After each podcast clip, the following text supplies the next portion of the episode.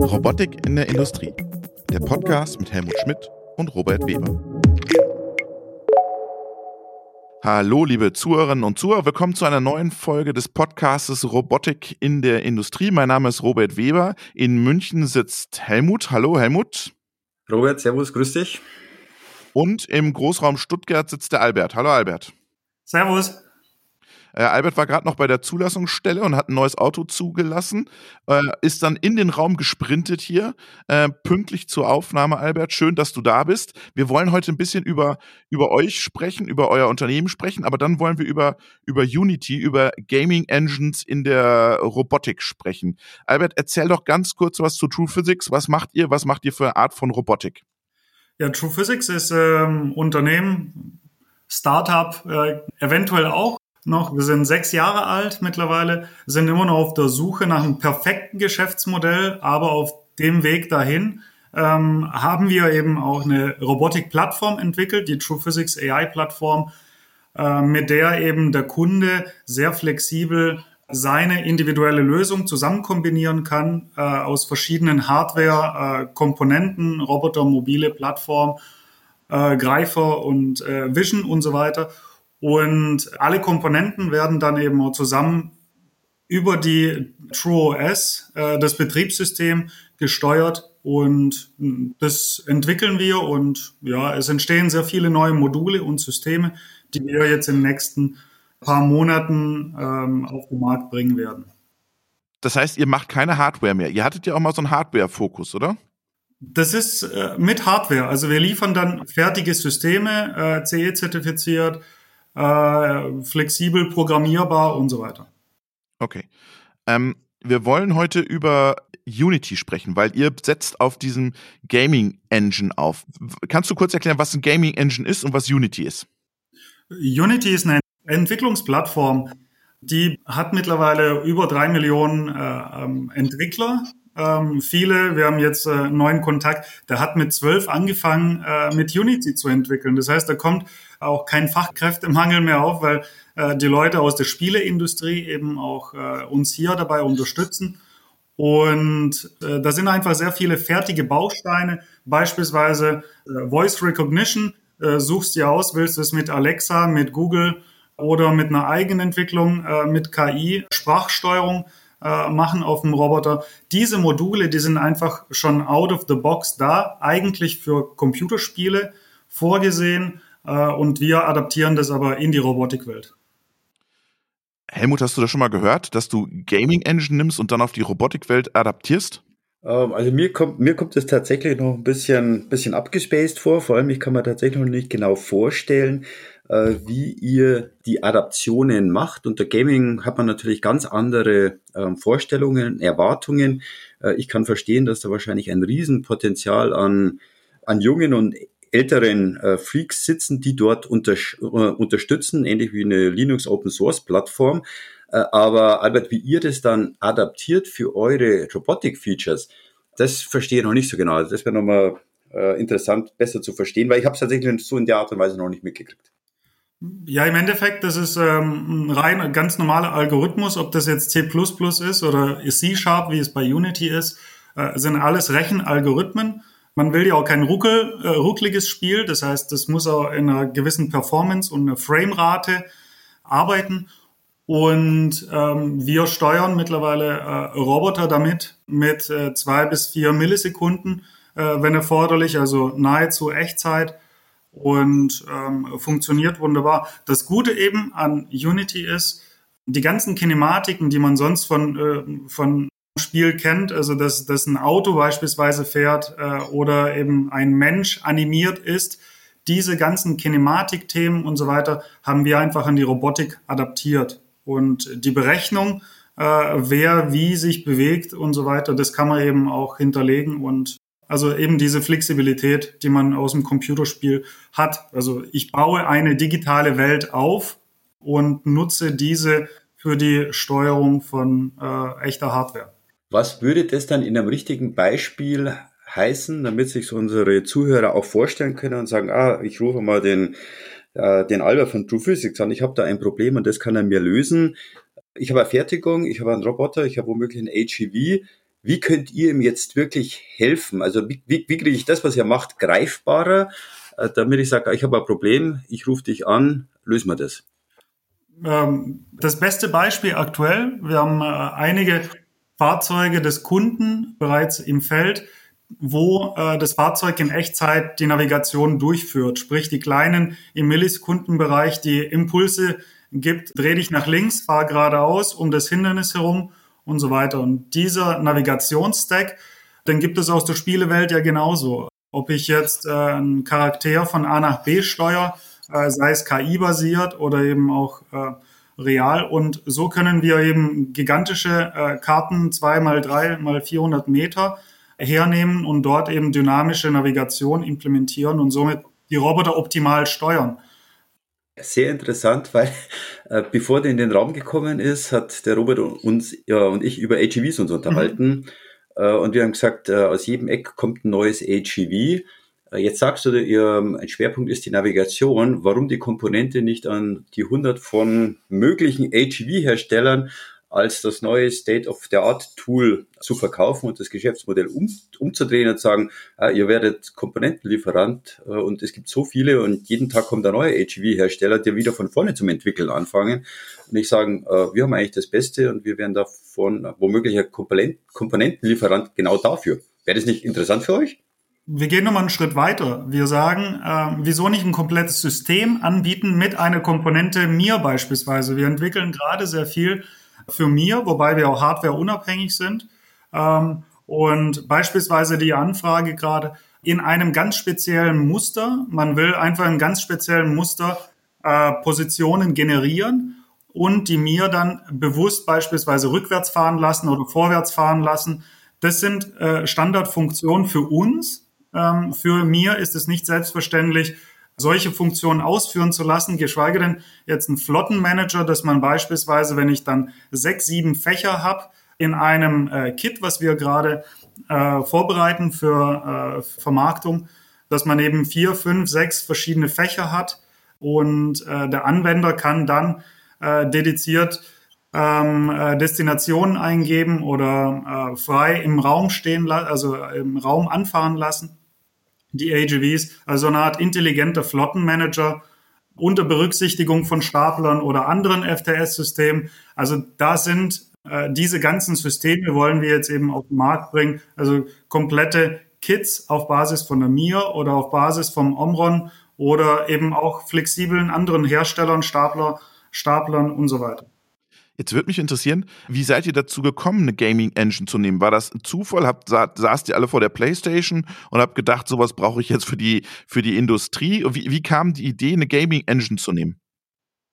Ja gut, ähm, True Physics war das ursprüngliche Vorhaben von, äh, von uns, dass wir eine Physikumgebung, physikalisch äh, basierte Simulationsumgebung entwickeln, in der äh, Roboter unendlich viel und lange trainieren können in einer skalierbaren Umgebung, äh, beispielsweise in der Amazon Cloud, und dort beispielsweise Greifen trainieren. Mhm. Und äh, dann haben wir festgestellt, wir sind noch fünf, sechs Jahre im Voraus mit unseren Ideen. Also das ist immer noch in der Forschung. Wir haben dem Fraunhofer beispielsweise das Forschungsprojekt Drop Academy, wo wir diesen Ansatz weiterverfolgen, ähm, wo Fraunhofer und Microps hier die KI-Algorithmen entwickeln und in unserer Engine trainieren die Roboter so, also die Idee ist immer noch da. Allerdings haben wir damit äh, in den letzten vier Jahren jetzt nicht so viel Geld verdient. Und dann haben wir geguckt, hm, dadurch, dass wir uns die ganze Kompetenz für Robotik angeeignet haben, können wir nicht einfach über die Simulation jetzt auch Steueralgorithmen entwickeln. Und äh, so kam das Schritt für Schritt. Ähm, äh, die ersten Roboter, die wir integriert haben. Und es hat ähm, sich als recht praktisch erwiesen. Das heißt, äh, so eine Art Katalog aufzubauen, so ein bisschen wie Dragonbot. Mhm. Das heißt, die Idee kam von der Simulation. Und weil du gesagt hast, Gaming ist, viel, ist Simulation und die sind fit in Simulation, dann habt ihr gesagt, okay, dann bauen wir in der Gaming Engine weiter. Richtig. Vor allem äh, bei Unity, das war die Entscheidung, äh, 2017 auf 18 war eben die Entscheidung, wir wollen simulieren, gleichzeitig wollen wir äh, was mit Machine Learning machen. Da gibt's ja auch ROS als Standard. Das war aber mehr ähm, äh, sehr, sehr aufwendig oftmals. Äh, man braucht Experten dazu. Ähm, und das ist aber auch von der Industrie auch nicht so anerkannt bisher gewesen aus meiner Sicht, also aus meiner Erfahrung. Äh, da gibt es sicherlich auch andere professionelle ROS-Applikationen, die ich jetzt nicht, nicht schmälern möchte. Und bei Unity haben wir einfach festgestellt, etwas, was wir in ROS zwei, drei Monate entwickelt haben, haben wir im halben Tag oder Tag in Unity nachgebaut. Und das ist nicht schlechter gelaufen. Was mich interessieren würde, du hast gerade gesagt, die Akzeptanz. Ist eine, ist eine Gaming-Engine akzeptierter in der Industrie als eine ROS-Plattform? Ich meine, wenn du um die Ecke kommst und sagst, das haben wir auf Unity gebaut, dann sagt dir doch die Industrie wie, ja, hier Gaming-Industrie, wir brauchen Industrietauglichkeit. Ähm, absolut äh, legitime Frage. Und zwar, ähm, da ist auch oftmals die Frage, was bedeutet denn Echtzeit? Also da, da würde ich mich jetzt ja mit Siemens und B&R und äh, allen anderen anlegen, wenn ich sagen würde, braucht mal eure ganzen Controller nicht mehr, wir machen alles in Unity. Mhm. Hm, könnte vielleicht auch funktionieren. Das Kritische ist natürlich die, die Sicherheit, wo man die Hard-Echtzeit benötigt. Ähm, ähm, und ähm, das ist aber durch beispielsweise äh, Komponenten wie SIG, Sensorik und die Embedded Software ist es gewährleistet, auch zweikanalig, wo wir jetzt auch die ersten äh, Produkte auch äh, so äh, released haben ähm, mit der Firma Igus. Und das ist, äh, also Safety ist das eine. Und das gewährleisten wir, indem wir eben äh, zweikanalig das Ganze auch absichern. Das andere ist die Logik und da gehen wir jetzt nicht auf High-Performance Elektronikfertigung, äh, Hard-Echtzeit-Systeme, sondern bei uns ist die ähm, Echtzeitfähigkeit äh, zwar gewährleistet, jedoch ähm, bei flexiblen Aufgaben geht eben auch die Geschwindigkeit und das, der Performance-Level eben, wo, wo der nicht erforderlich ist. Das sind alles Applikationen, die wir jetzt zuallererst bedienen ähm, und gerade in der mobilen Robotik, da muss das Ding jetzt nicht im Millisekundenbereich flitzen, sondern da ist eben so eine Engine äh, sehr hilfreich.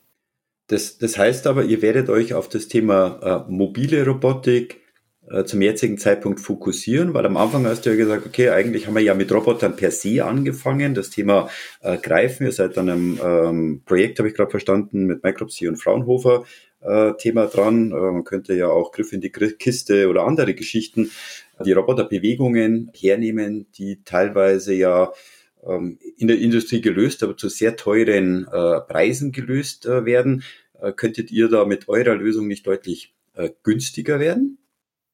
Ja, absolut. Das ist, ähm, an den Projekten sind wir tatsächlich auch gerade dran, sind teilweise einfach nur Portale, die wir, wo wir einfach die Kinematik ganz anders auflösen als nur mit einem Roboter mit größeren Reichweiten.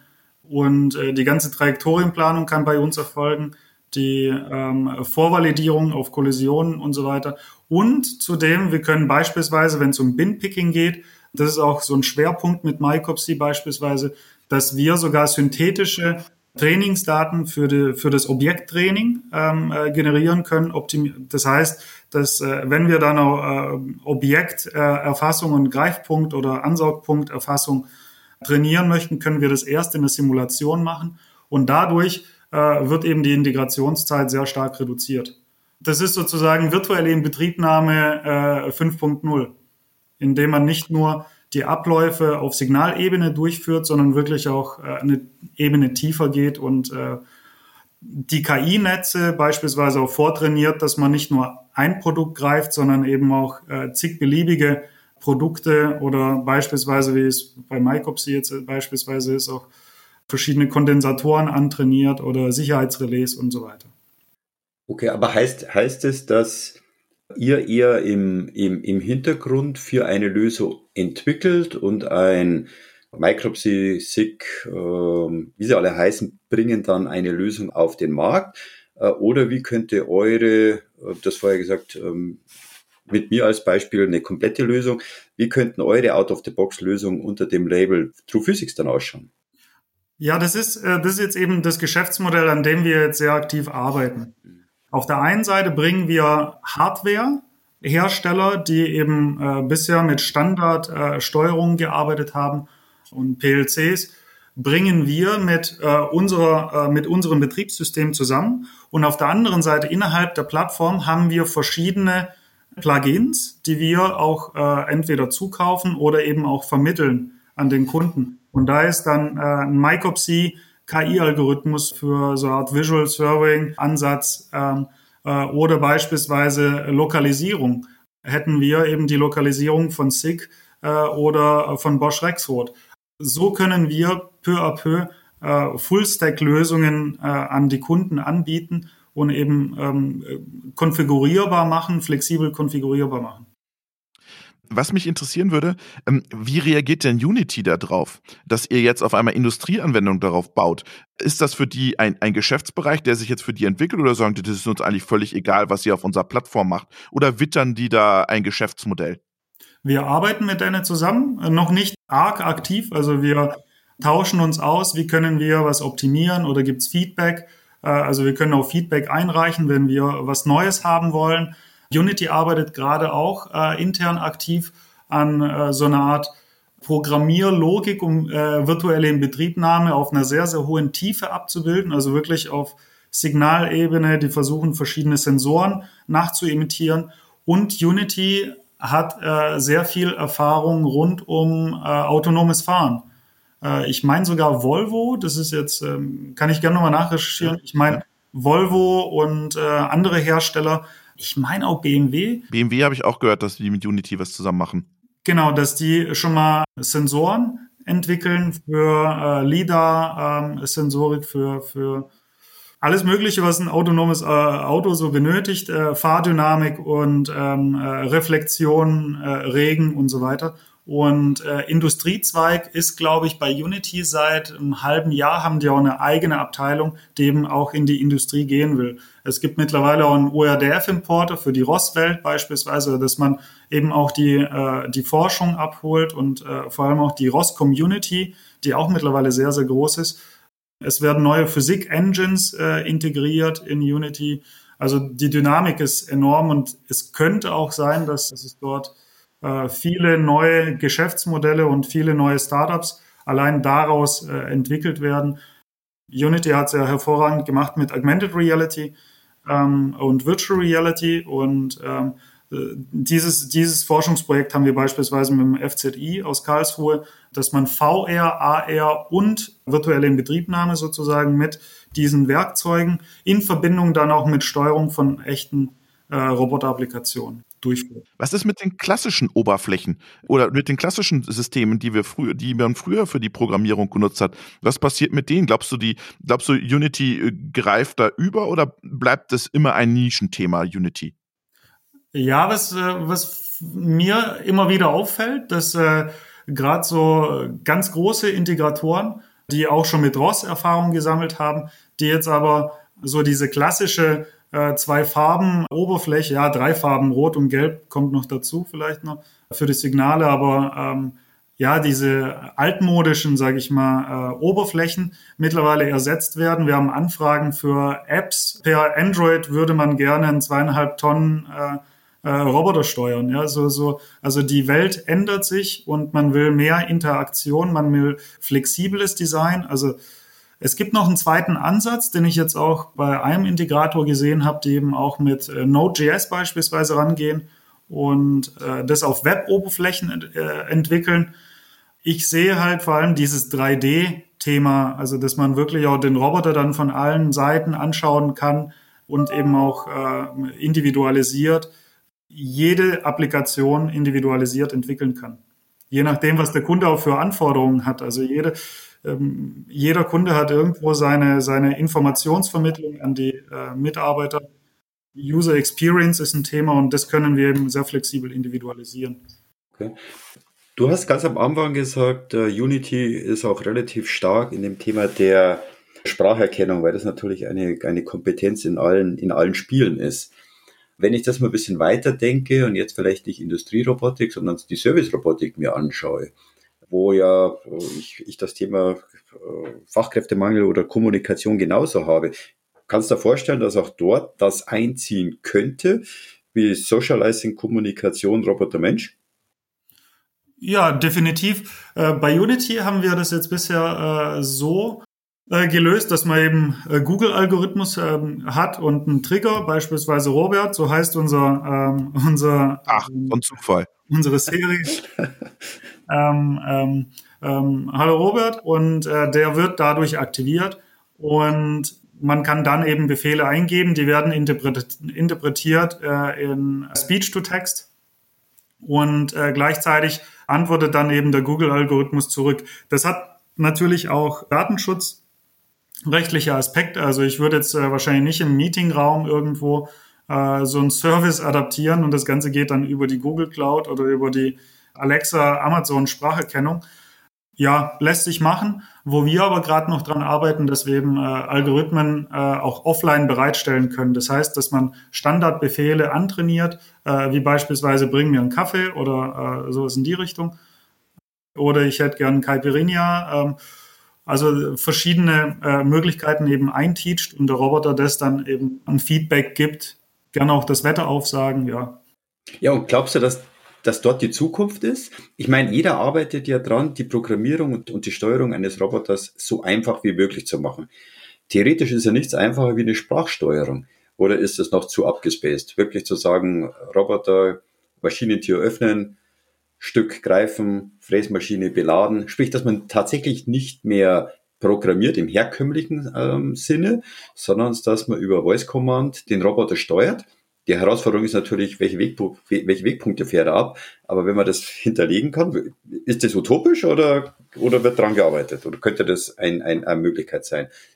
Also ich glaube, wir sind gar nicht so weit entfernt. Ich schätze, dass wir Richtung April so eine Demo machen werden, vielleicht sogar schon im März, äh, wo wir einen Roboter befehlen, dann fährt er in die Küche, holt da was äh, zu trinken, bringt äh, zurück an den Arbeitsplatz. Also wir sind da gar nicht so weit entfernt davon. Auf der anderen Seite, die, was wir natürlich noch benötigen, äh, das eine ist hart gecodet, also die Tasse, die muss wirklich dann dort stehen in der Küche und wenn ein anderer Kollege die weggenommen hat, dann hat der Roboter halt eine Leerfahrt. Hm. Äh, das andere äh, in Verbindung aber mit KI und deswegen freut es uns, äh, dass wir also, so tolle Partnerschaften haben im Fraunhofer und Mycopsy, dass diejenigen auch die KI-Algorithmen bereitstellen, um eben solche Aufgaben dann flexibel zu gestalten. Es ist eine Umgewöhnung. Also ich habe eine Alexa seit zwei Jahren im Bad beispielsweise und mit der ähm, unterhalte ich mich, wie ist das Wetter. Äh, am Anfang war es schon verrückt. Also das war schon sehr weird. Alexa und dann sagt sie ja und dann fragt man äh, nach dem Wetter oder wie Uhrzeit, frage ich ganz gerne. Aber wenn man sich dran gewöhnt hat, ähm, wenn man im Hotel ist, dann sagt man aus Versehen Alexa. Also das ist sehr ähm, also man merkt, wie schnell man sich äh, an was gewöhnt. Und äh, sowas erhoffe ich mir natürlich auch in der Robotik. Und, und was ich äh, zum Ende nochmal, wo du am Anfang darauf hingewiesen hast, ich glaube, das Thema ist ja auch das, Helmut, was wir immer wieder sagen, wenn du so eine Gaming-Engine nutzt, dann hast du ja auch ein ganz anderes Potenzial an Entwicklerumfeld. Ähm, du musst es halt nur für die Leute attraktiv machen, in der Industrie zu entwickeln, Roboter und nicht äh, super spannende Gaming-Welten wie Call of Duty oder sowas. Ähm, das ist, glaube ich, die große Herausforderung, oder Albert? Sehe ich gar keine Herausforderung. Es gibt äh, unendlich viele Unity-Entwickler Gut, da gibt's ein bisschen äh, Gambling-Ansätze, ähm, äh, wo äh, man eben als Entwickler, also man will sich auch eine Grafikkarte leisten, ne, um noch mehr zu machen, noch schneller zu ja, arbeiten. Okay. Und die Leute sind schon sehr, sehr motiviert. Und äh, der Verweis auf die Robotik, klar haben wir, also man kann jetzt nicht als äh, nur äh, Standard Integrator sagen, okay, wir machen jetzt mal was mit Unity, wir holen uns einen Studenten. Also man darf nicht unterschätzen, äh, die meisten bei uns haben äh, mindestens einen Masterabschluss und äh, die Zulieferer und die Partner, mit denen wir auch zusammenarbeiten, die hat man nicht äh, innerhalb von einer Woche aufgebaut. Also die ganze äh, und äh, geschweige denn die, die, die Module, die wir schon fertig entwickelt haben. Also sowas lässt sich natürlich nicht out of the box entwickeln, aber so kleine Aufgaben äh, wie beispielsweise neue Objekte antrainieren, das ist eine ganz abgeschlossene Aufgabe, die kann man an einen KI-Entwickler oder an einen äh, Unity-Entwickler sehr einfach ausgeben, außerhalb entwickeln lassen und das dann aber in das Framework integrieren, wo wir jetzt auch eben mit Partnern reden, dass man eben auch so, so eine Art äh, gemeinschaftliche Entwicklung hat ähm, und dann eben diese Module eben auch mitvermarktet auf dem Marketplace. Ah, okay. Sehr spannend. Helmut, hast du noch eine Frage zu Unity oder bist du jetzt erstmal, kaufst du jetzt eine neue Playstation? Ich, ich, ich, ich kaufe eine, ich kaufe eine neue Playsta äh, Playstation und eine Alexa. äh, wenn ich irgendwo alleine im Hotel sitze, die mich dann begleitet. Ähm, also ich finde ich es hoch, ich find's hochinteressant, äh, teilweise noch ein bisschen abgespaced. Äh, aber klar, wenn man sieht, was heute in der, in der Spieleindustrie alles ähm, passiert, kann ich mir durchaus vorstellen, dass das tatsächlich eine der innovativsten Branchen. Genau, absolut. Und, und dass das durchaus dann in der, in, in der Robotik, die ja vorgibt, innovativ zu sein, äh, könnte es eine gute Kombination tatsächlich sein. Auch, auch für Geschäftsmodelle muss man sagen. Ich meine, diese Opt-in-Einkäufe oder In-Gaming-Aktionen, dass du dein Spiel automatisiert erweitern kannst, indem du nochmal 5 Euro bezahlst, das sind ja auch neue Geschäftsmodelle, die sich da entwickeln aus der Gaming-Industrie, die vielleicht auch in die klassische, in Anführungsstrichen, analoge Industrie wandern können. Ja, das ist tatsächlich ein Geschäftsmodell, was wir auch äh, sehr stark pushen, aber nicht in der ersten, ähm, im ersten Schritt, erst im zweiten Schritt. Ähm, und zwar können wir, äh, wenn KI beispielsweise versagt, kann man eben auch menschliche Intelligenz hinzuschalten, um eben die Verfügbarkeit der Robotik ähm, zu gewährleisten. Und ähm, das können eben auch Menschen aus äh, anderen Ländern eben fernsteuern per Smartphone. Die Technologie ist schon da. Äh, wir brauchen die Anwendungsfälle und entwickeln eben dahin. Und äh, es kann tatsächlich dann auch so eine Art Pay-per-Task ähm, äh, sein, dass Teleoperator in Indien sitzen für einen Euro die Stunde oder drei, vier Euro die Stunde und eben auch den Robotern nachhelfen remote ähm, oder Daten labeln. Und dieses Geschäftsmodell, da sehen wir vor allem auch die Skalierbarkeit auf lange Sicht. Ähm, sehr spannend. Äh, ein bisschen mehr sollten wir ihn schon zahlen als drei, vier Euro, Herbert. Also. Für die Verhältnisse ja, ist es enorm viel. Wenn du, also, ja, ähm, kann auch zehn sein. Ja, ähm, weil das Geschäftsmodell Datenlabeling in der, in, der, in den Entwicklungsländern ist ja auch hoch umstritten. Also ähm, viele große äh, Unternehmen lassen ja auch ihre Daten oder ihre Bilder äh, labeln in Venezuela oder so. Also das ist ein umstrittenes Thema, glaube ich. Aber da sollten wir jetzt gar nicht mehr so tiefer drauf eingehen. Ich sag vielen, vielen Dank, Albert. Vielen, vielen Dank für deine Ausführungen zur, zur Gaming Engine Unity. Ähm, spannende Entwicklung. Ich bin gespannt, äh, weil wir machen nämlich auch eine Folge mit Micropsy. Helmut haben wir schon im Vorfeld überlegt. Ähm, dann kann der uns sozusagen den nächsten Schritt erklären. Genau, wäre eine hervorragende, hervorragende Ergänzung. Albert, dir herzlichen Dank. Sehr, sehr spannend. Äh, bin gespannt, wo äh, bei euch für True Physics die Reise hingeht. Ähm, bleibt an dem Thema dran. Sehr, sehr spannend. Äh, und na, finde ich gut. Und wir sagen Tschüss an alle Zuhörerinnen und Zuhörer bis zur nächsten Folge. Schöne Grüße nach Stuttgart an Albert. Ja, danke ebenfalls. Bis bald. Und schöne Grüße nach München an Helmut. Jawohl, euch allen Dankeschön und guten Start in die Woche.